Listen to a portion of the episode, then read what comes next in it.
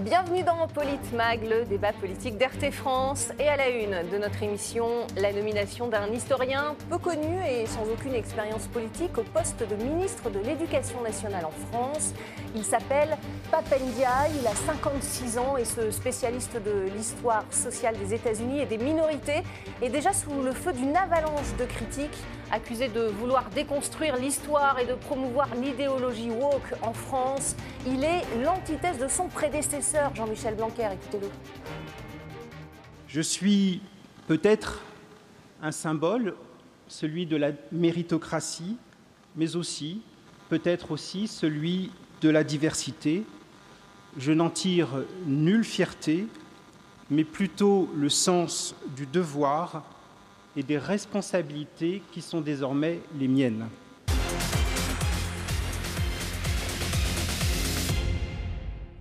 Et pour en débattre, nous sommes avec nos éditorialistes politiques d'RT France. Éric Revel avec moi sur ce plateau. Bonjour Éric. Madame. Et euh, face à vous, toujours, hein, Alexis Poulain. Bonjour Alexis. Bonjour. Bonjour Alexis. Alors on l'a vu, hein, Papendia, un universitaire qui est l'opposé de, Jean-Michel Blanquer. On ne comprend pas bien ce choix, euh, euh, un peu l'antithèse de, l'ancien ministre euh, de l'Éducation nationale, Papendia. quelle est votre analyse, Eric Alors, bon, d'abord, ce n'est pas la première fois que quelqu'un de la diversité oui. C'est M. Endai, le ministre de l'Éducation, qui vient de se qualifier ainsi. Ce n'est pas la première fois que quelqu'un de la diversité rentre dans un gouvernement français. Euh, il y a eu des ministres euh, d'origine euh, africaine, d'origine maghrébine. Enfin, c'est pas la première fois. Non, c'est pas ça le. moi, ce qui me frappe, d'abord, je dois dire les choses comme je les pense. Moi, je ne fais aucun procès d'intention à M. Ndai. Moi, si vous voulez, je, je, comprends ceux qui formulent des critiques. Ce que je comprends moins, c'est les gens qui euh, taxent ceux qui formulent des critiques ou des interrogations, qui les taxent de les mots les plus terribles de la terre, mm. c'est-à-dire d'extrême droite, de facho, etc. Bon. Moi, ce qui me, je, le dis, moi, je ne suis absolument pas gêné, ni par critiquer M. Ndai, mais pas parce que sa couleur de peau me choquerait. Enfin, il n'y a pas, de sujet. Hein, c'est plutôt la couleur de ses idées qui m'interpelle. Mm. Vous voyez, c'est pas tout à fait la même chose. Bon, c'est un grand intellectuel. Certes, c'est un grand historien, certes, mais ce qui frappe, vous l'avez dit, c'est le virage à 180 degrés que prend Emmanuel Macron. C'est lui qui décide, mhm. comme on le dit à chaque fois. 180 degrés entre quelqu'un, Blanquer, qui venait de l'establishment de mhm. l'éducation, qui a été recteur euh, dans le Val-de-Marne, qui dénonçait avec sa ministre des universités, Madame Vidal, euh, le wokisme, l'islamo-gauchisme, etc., et de nommer dans la foulée quelqu'un qui représenterait exactement l'opposé de ce qu'a incarné M. Blanquer, qui détient le record au poste de ministre de l'Éducation nationale. Ça, ça m'interpelle. Alors, je me dis, mais... Pourquoi Pourquoi? Alors, quand vous posez la question à des gens qui sont proches d'Emmanuel Macron, il y a ceux qui sont embarrassés, qui vous disent euh, bah, j'aimerais bien avoir la réponse, et puis ceux qui vous disent, y compris comme Jean-Pierre Chevènement, euh, qui, a, qui, a, soutenu, euh, Emmanuel Macron vous voulez qu'on l'écoute? Bah, Évidemment. Ah bon? Alors, je pas. On y va. Il n'y a pas plus sûre méthode pour désorienter une grande institution comme l'éducation nationale que de la confier tour à tour à deux ministres dont les philosophies de l'État s'opposeraient. Ah voilà ce que vous disiez sur bah, Jean-Pierre oui. lui-même ancien ministre de l'Éducation nationale. Voilà, ministre de l'Éducation, euh, voilà. Donc, pourquoi est-ce qu'Emmanuel Macron fait ça? Alors moi j'ai deux hypothèses qui valent ce qu'elles valent. Alexis sera peut-être pas d'accord avec moi ou Apura, mais moi j'ai deux hypothèses. La première, c'est qu'on est à quelques semaines des élections législatives. Et le groupe qui a le vent en poupe, c'est celui de Jean-Luc Mélenchon, euh, la gauche unie. Sondages, Voilà, la gauche unie qui pourrait peut-être créer ou être pas loin de créer la surprise. Donc, en nommant quelqu'un à l'éducation nationale qui incarnerait une extrême gauche, vokiste, cancel culturien. Ça, Bon, ça fait débat, donc il jette ça en pâture, les médias s'en emparent, ça fait du buzz, et d'ailleurs Jean-Luc Mélenchon a, reconnu que c'était un bon choix. Absolument. Donc première hypothèse, stratégie politique d'Emmanuel Macron pour pas se faire couper l'herbe sous le pied euh, de cette incarnation de la gauche. Il nomme quelqu'un mm.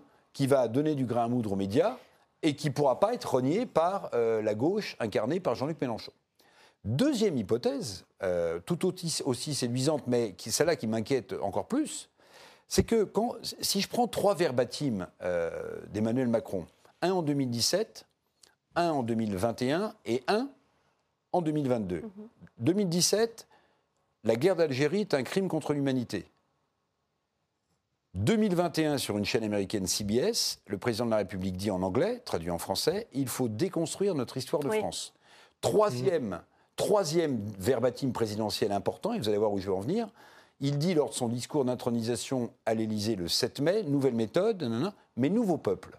Eh bien, un nouveau peuple a peut-être besoin d'une nouvelle histoire. Et si vous mettez bout à bout ces verbatims, la question que je me pose, c'est est-ce que Emmanuel Macron, alors il est loin de la philosophie de Paul Ricoeur, hein, croyez-moi, hein, mais est-ce que Emmanuel Macron ne croit pas mordicus que d'une certaine manière, la mondialisation, l'Europe fédérale nous oblige une fois de plus à changer de pied et à diluer euh, l'histoire nationale dans une reconstruction qui engloberait l'ensemble de ce qu'a représenté l'histoire de France, mais en n'évitant rien, même si ça doit poser des problèmes à l'unité du pays. Et là, on parle du ministre de l'Éducation nationale. Donc, moi, c'est mes deux hypothèses. C'est la base de tout, hein, l'éducation nationale. Euh, Alexis Poulain, quelle est votre euh, analyse et votre réaction à cette nomination?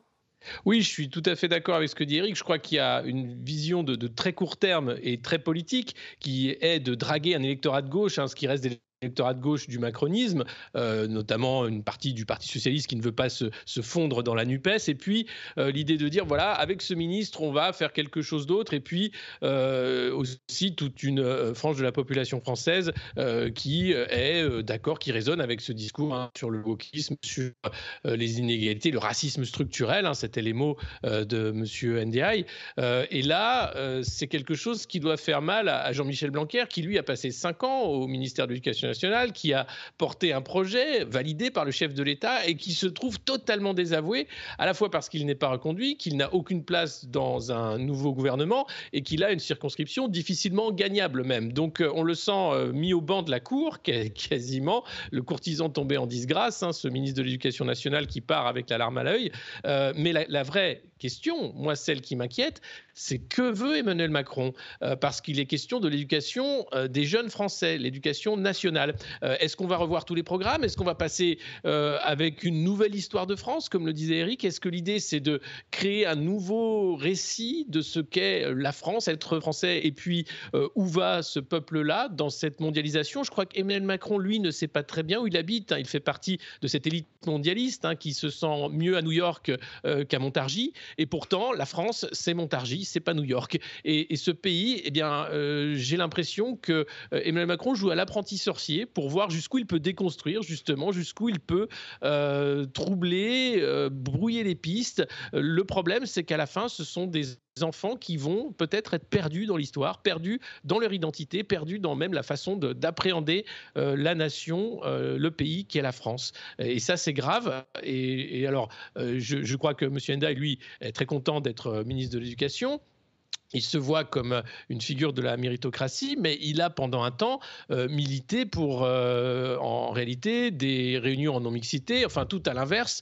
de l'idéal laïque de notre République. Donc c'est assez étonnant de voir ce positionnement-là. C'est le en même temps macroniste, mais ça peut aller très loin et ça peut être dangereux dans une américanisation encore plus avancée, encore plus rapide de la société, où on va mettre des communautés les unes contre les autres en prétextant que c'est ça le Euh, alors, est-ce que c'est mettre des communautés les, unes contre les autres ou est-ce tout simplement euh, pouvoir les comparer pour, euh, pour analyser les choses?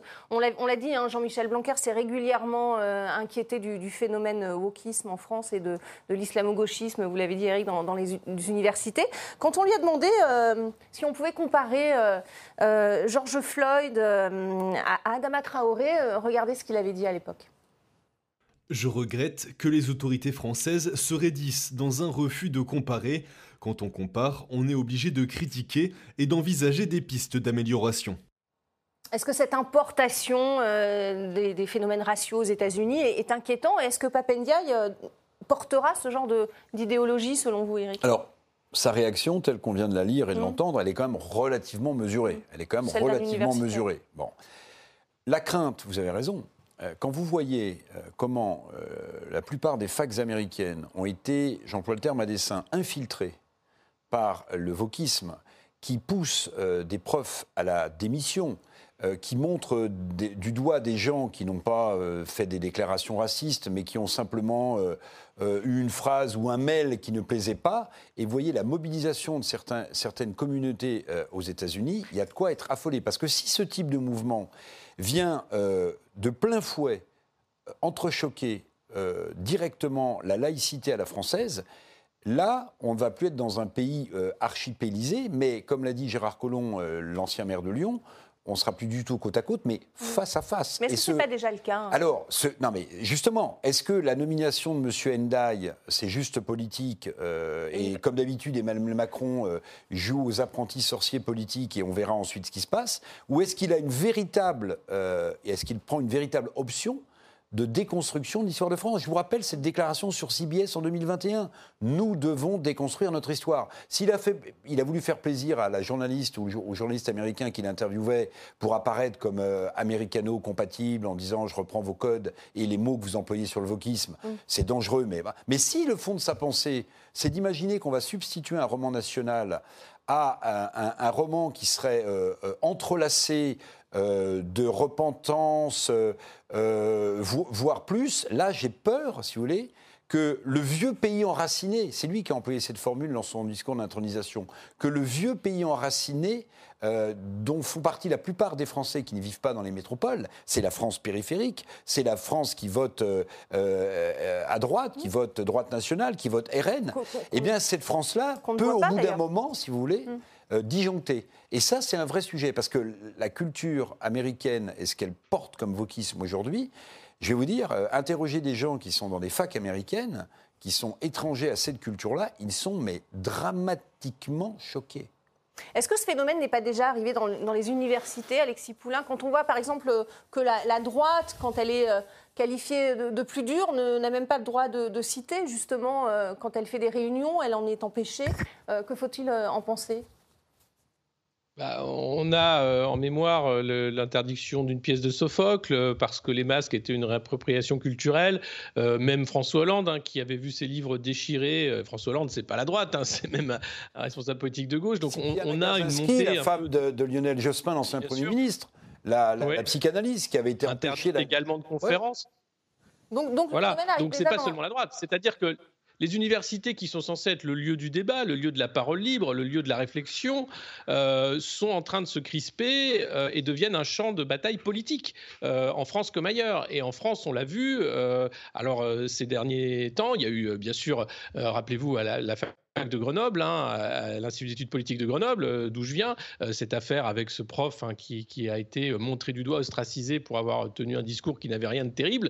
Euh, et, tout est à l'envie. Donc le risque, c'est de voir cette politisation de l'éducation supérieure continuer, s'enfermer aussi dans l'écriture inclusive, ce genre de, de gimmicks hein, qui sont là pour faire avancer. Alors, l'idée, hein, l'enfer est pavé de bonnes intentions. Hein. Euh, la langue euh, serait une langue sexiste. Je ne crois pas que le français est une langue sexiste. Euh, il y a d'autres façons de, faire comprendre que hommes et femmes sont égaux que d'écrire des mots qui n'ont plus aucun sens en rajoutant des lettres. Euh, mais malheureusement, ce genre de courant euh, devient majoritaire à, la faculté euh, et un peu partout. et, c'est un vrai débat. Et puis, on a vu aussi les études de genre, les études, bien sûr, sur le wokisme, les communautés, sur le, racialisme, la décolonisation, qui ont le vent en poupe, qui ont permis justement de, faire école. C'est un peu la nouvelle école internationale. Euh, pourquoi pas C'est des thèmes qui sont importants. Je pense qu'il faut venir sur le passé euh, colonial hein, de, nos pays parce qu'on ne peut pas faire l'impasse de, ces thèmes-là. Après, c'est euh, il faut le faire de manière universitaire, de manière d'un historien, d'un chercheur, et pas de manière politique. Et tout le problème, c'est cette ligne rouge du politique qui est bien souvent franchie avec ces thèmes-là qui sont utilisés hein, et, manipulés pour en faire des des outils d'agenda politique. on l'a vu à l'écran pendant que vous parliez, Alexis, euh, Frédéric Vidal, hein, à l'époque, le 14 février dernier, avait demandé une enquête. Hein, oui, on, bah, attend toujours son rapport. on ne l'aura pas puisqu'elle est plus ministre des universités. Donc, euh. Enfin, on ne l'aura pas, mais en tout cas, on a, on a vu euh, dans, certains articles que même les, professeurs ne veulent pas participer à cette enquête. Ils ont saisi le, Conseil d'État. Certains avocats se sont insurgés contre cette enquête en, disant que c'était de l'abus de bah, pouvoir. Bah, alors, deux choses, si vous voulez. Alors, Allez-y, Alexis, et puis Eric après. Juste sur, le thème d'islamo-gauchisme qui a une réalité historique. Hein.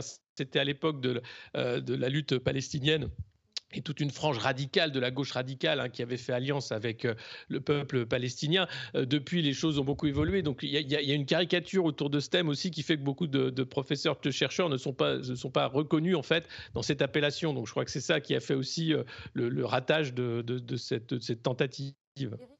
Oui, non, moi je pense qu'on mélange plein de choses euh, et on, tourne euh, dans le chaudron. C'est-à-dire qu'il y a la question de l'islamo-gauchisme, il y a la question du wokisme, l'infiltration de la cancel culture. Mm. Hein, la cancel culture, euh, c'est effacer une culture au, profit d'une autre quand même. Hein, mm. bon. Donc tout ça s'est mis un peu dans le même chaudron et on parle de choses complètement différentes. Mais je voudrais quand même rappeler une chose qui m'avait complètement frappé. Vous aviez une prof à Sciences Po, Paris, euh, qui est également euh, prof invité, je crois, aux États-Unis. Alors, je ne sais plus si c'était Harvard ou. Mm. Euh, bon et qui avait fait euh, un, document, je ne vais pas appeler ça un rapport, mais enfin un document dans, dans, dans, dans, lequel elle essayait de démontrer que la cuisine gastronomique française était racialiste. Mmh.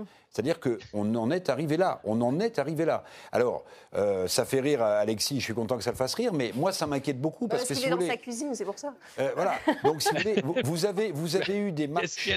il n'est pas frais, mon poisson. Vous avez eu des marchés de produits tropicaux organisés à Paris. Euh, oui, c'était à Paris, où euh, des exposants qui n'étaient pas euh, de couleur étaient interdits de venir vendre des produits. Mmh. Donc, si vous voulez, il y a quand même un sujet. Il y a quand même un sujet. Parce que là, on est en train d'ouvrir une, une, brèche qui me semble. vous savez, le, s'il n'y a plus d'unité de la République française, euh, bah alors le pays va se retrouver dans une situation explosive quand même. Il faut dire, il faut dire les choses. L'unité se base sur une histoire commune, mais bien sûr, des traditions mais bien sûr. Mais enfin, quand vous vous souvenez que Jean-Marc Ayrault, ancien Premier ministre socialiste, alors il n'était plus à cette époque-là, mais enfin quand même, quand vous avez été Premier ministre, avait fait une, sortie sur il faut déboulonner la, statue de Colbert devant l'Assemblée nationale. Mm. Bon. Colbert, le Code noir, etc. Mm. L'histoire de France, elle n'est pas que glorieuse, mm. ça c'est sûr. Il n'y a pas que des pages brillantes dans l'histoire de France, mais à nous de les remettre en perspective et d'en discuter on, ne reviendra jamais. Euh, bon, et puis il y a un contexte. N'oubliez jamais le contexte. Quand on dit euh, les champs de bataille de Napoléon étaient des boucheries infâmes, oui, ben oui, c'est vrai. Mais vous aviez quoi? Vous chargiez euh, les Cosaques chargés au sabre et, et la garde napoléonienne chargée à la baïonnette. Pas lire avec des codes d'aujourd'hui l'histoire de, de l'époque. Relire, enfin relire l'histoire d'un pays au travers des codes, des us et coutumes, de l'avancée sociétale, de la réflexion philosophique euh, à la lumière d'aujourd'hui, c'est une erreur magistrale. Dernière question, parce qu'on euh, on ne va pas lui faire de faux procès avant qu'il ait euh, évidemment pu travailler, Papendiaï. et il y a du pain sur la planche, hein, l'éducation nationale, la, revalorisation des salaires, la, crise des vocations dans l'enseignement, la réforme du lycée professionnel. Alexis, aura-t-il les épaules? C'est quelqu'un qui n'est pas politique, Papendiaï. Aura-t-il les épaules pour porter toutes ces réformes qui sont urgentes? Oui, alors il n'est ni techno ni politique, hein, c'est un historien, euh, chercheur, et, c'est là euh, où euh, on sent la prise de guerre un peu politique de la part d'Emmanuel Macron, hein, en, cynisme assumé, pour les législatives. La suite, moi je vois dans la personnalité de Papendiaï quelqu'un qui pourrait faire, comme l'avait fait Nicolas Hulot, un ministre issu de la société civile, démissionner un matin lors d'une matinale radio sans prévenir personne, parce qu'il ne pourra pas faire le en même temps entre un Gérald Darmanin euh, et, euh, et, un, un, Papendiaï, ce sera euh, difficile. Donc j'ai l'impression que c'est vraiment un choix de court terme que fait Emmanuel Macron, sachant très bien que ce ministre fera peut-être beaucoup moins que 5 ans, là où Jean-Michel Blanquer, qui lui venait de l'éducation nationale, avait un projet mûri de longue date et qu'il a essayé de tenir pendant ces 5 ans. Eric, il y a urgence à, réformer l'éducation nationale. Aura-t-il la, colonne vertébrale suffisamment dur pour le faire? Bon, moi, je ne remets pas en cause euh, la compétence et la passion encore des profs et des enseignants. Le sujet, il n'est pas là, mais euh, on a un vrai problème dans, dans l'éducation nationale. Mm. Regardez le nombre de, de listes d'attente que vous avez euh, dans ce pays pour tenter de mettre vos enfants dans une école privée. Mm. Ça veut bien dire que malheureusement l'enseignement républicain a perdu de sa substance et on le voit dans les classements internationaux. Mm la en France. Termes de notes, en termes de alors on est champion, on est vice-champion du monde en termes de fiscalité, mais en termes de, euh, de, niveau. de, niveau. de nos universités, euh, euh, même si on a de très bons mathématiciens, etc., on, est quand même dans une situation très paradoxale. Alors, Monsieur Ndiaye, moi j'ai commencé par ça, je lui ferai aucun procès d'intention, je lui souhaite bonne chance. Surtout je pense qu'il va bénéficier, lui, d'un état de grâce, parce que euh, les syndicats vont, j'imagine, euh, applaudir ou ont déjà applaudi dès Oui, demain son arrivée. Parce contents. qu'évidemment, il est, il est porteur d'espoir, euh, Et- et d'excellence. d'écriture inclusive. Enfin, là, vous voyez, je commence déjà à lui faire un procès d'intention. non, eh ben, voilà. Maintenant, comment est-ce qu'il va pouvoir euh, s'engouffrer dans cette brèche et faire le, réf- le- le travail de réforme nécessaire? On verra. J'en sais fichtre rien. On verra et on en reparlera. Allez, tout de suite, c'est le, le coup de cœur et le coup de gueule de Politmag.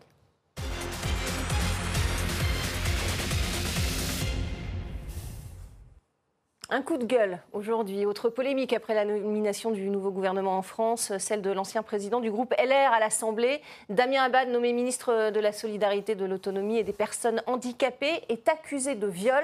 Euh, sauf que les deux plaintes le concernant ont été classées sans suite et il s'en est justifié. Regardez. J'ai toujours évité euh, de mettre mon handicap en avant. Été contraint malheureusement de le faire aujourd'hui pour me défendre et même de dévoiler mon intimité en détail en expliquant que les faits qui m'étaient imputés étaient matériellement impossibles. Monsieur le ministre, Monsieur Abad. est-ce que vous allez démissionner Écoutez, euh, un homme innocent doit-il démissionner? Je ne crois pas. Merci beaucoup. Votre avis sur cette affaire, Eric Écoutez, moi, Damien Abad, je, je le connais un peu. Euh, bon, euh, moi, je ne vais pas juger. euh, Bon, voilà, il y a, y a- y a il pas de a- procès. enfin, il n'y a pas de procès. Il y a euh, sans doute aussi son propre camp qui doit lui en vouloir un tout petit peu, si vous voulez. Bon, voilà. Maintenant, des langues se délient. On dit du côté des Républicains qu'on l'avait mis en garde sur ses comportements, etc. Bon. Mm. Moi, j'en sais rien, mais on parlait de la polémique euh, Hendaye, hein, sans porter euh, de jugement de valeur sur le, le personnage. Euh, c'est un deuxième, euh, une deuxième difficulté pour le gouvernement d'Elisabeth Borne. Alors, si j'osais, je dirais c'est a very a bad trip. Vous voyez? C'est a very a bad trip parce que ça s'ajoute quand même à- au démarrage de ce gouvernement. Et je pense que et Emmanuel Macron et Elisabeth Borne s'en seraient absolument bien passés. Maintenant, quelqu'un sur lequel pèse un soupçon, encore une fois, je ne suis pas juge, je n'ai pas lu les plaintes, je ne, sais, je, je ne sais rien. Mais quand vous êtes ministre des Solidarités, si le soupçon continue de peser, Grande- même s'il n'y Une a... cause nationale en plus. Eh ben voilà, donc c'est quand même compliqué. Quoi. Donc euh, il n'aurait pas dû être nommé. Ah bah alors, il n'aurait pas dû être nommé. Alors là aussi, on peut se poser une question. Vous savez, quand, quand vous nommez un, euh, quand, quand vous constituez un gouvernement, vous regardez euh, euh, le casier judiciaire de la personne que vous avez nommée, euh, euh, sa- sa- son état vis-à-vis de Bercy et de la fiscalité. Enfin, vous faites une enquête sérieuse maintenant, hein, ça rigole plus. D'autant qu'il a été jugé, donc on sait. hein, voilà, donc tout ça, tout ça, ou bien le président de la République a dit bon, c'est pas grave, etc. Euh, parce que les plaintes ont été classées sans suite, par exemple, ou bien au contraire, bah, euh, moi j'ai aussi une petite hypothèse, c'est la nomination de M. Hendaye, bah, le président de la République qui est un homme intelligent, savait que ça ferait polémique. Bien sûr. Celle de M. Abad, même si les plaintes savaient que ça ferait polémique, bah tiens, c'est une façon, si vous voulez, de détourner l'attention pour éviter de parler de sa politique. Parce qu'en réalité, si vous posez la question aux Français avant législative, au fait, c'est quoi ce que la- la- le- le- la- les promesses, à part euh, l'augmentation des fonctionnaires, à part une Le retraite, d'achat. c'est quoi le projet politique d'Emmanuel Macron? Pour l'instant, on n'en sait rien. ben, j'en sais rien. Donc il a été élu président de la République sans qu'on connaisse, sans qu'on puisse dire quoi que ce soit sur son bilan, sans qu'on connaisse son programme comme politique. Et là, il, va, il se présente avec son, son groupe reconstitué aux législatives sans qu'on en sache plus. Bon, ben, c'est formidable. Quelle est votre analyse de, de cette affaire Abad, Alexis?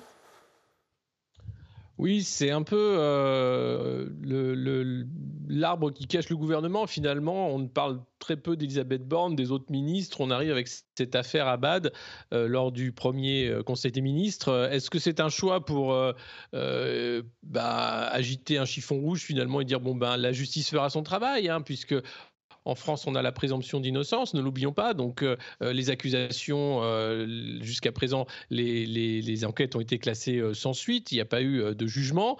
Et, donc, la justice a un temps long. Donc, ça permet de, de jouer avec ces termes-là. C'est évidemment maladroit puisque grand thème de la présidence, hein, euh, la violence contre les femmes, euh, on a vu hein, que les féminicides ont été encore euh, plus nombreux qu'avant. Il n'y a pas eu de grandes avancées sur cette thématique. Et on se retrouve avec encore un, personnage qui fait polémique, même si, encore une fois, il est jusqu'à preuve du contraire présumé innocent. c'est un, choix fait, je pense, par Emmanuel Macron, évidemment, parce que c'est quelqu'un qui porte aussi hein, ce, ce, ce, portefeuille du, du, handicap, qui veut faire quelque chose par rapport à ça. c'est peut-être un bon casting. le problème, c'est ce passif c'est aussi les républicains qui étaient au courant, qui ne savaient pas quoi faire. Et puis, n'oublions pas que cette affaire arrive une semaine après l'affaire Tahabouaf sur les mêmes thèmes d'agression sexuelle, mais du côté cette fois-ci euh, de l'Union populaire. Et là, rappelez-vous, le tir de barrage qui a été fait, l'Union populaire qui a exfiltré Tahabouaf très rapidement rapidement en retirant l'investiture. Donc je pense qu'il y a là un retour de boomerang évident euh, où les médias vont s'engouffrer dans la brèche et faire de cette affaire une affaire énorme euh, parce que justement on est dans cette séquence-là et ça évite évidemment de parler du projet d'Emmanuel Macron. Euh, qu'est-ce qu'il va faire avec une majorité à l'Assemblée nationale? Pourquoi il faudrait une majorité? Qu'est-ce que va faire ce gouvernement? Quelle est la feuille de route? Personne ne sait. Et même Macron lui-même, je pense qu'il ne sait pas vraiment. Donc euh, c'est pratique, ça gagne du temps. Il n'a fait que ça depuis l'ouverture de la séquence de l'élection présidentielle, gagner du temps et faire traîner euh, son engagement, euh, sa prise de risque pour s'assurer une réélection. Et il est en train de faire la même chose pour le débat des législatives. On verra. Merci beaucoup. En tout cas, c'est le mot de la fin de, de ce Politmag. Merci beaucoup, Eric. Merci, Magali. Pour ce débat. Merci, Alexis. À bientôt. Merci, à vous euh, pour votre fidélité et, et bien sûr, restez sur RT France.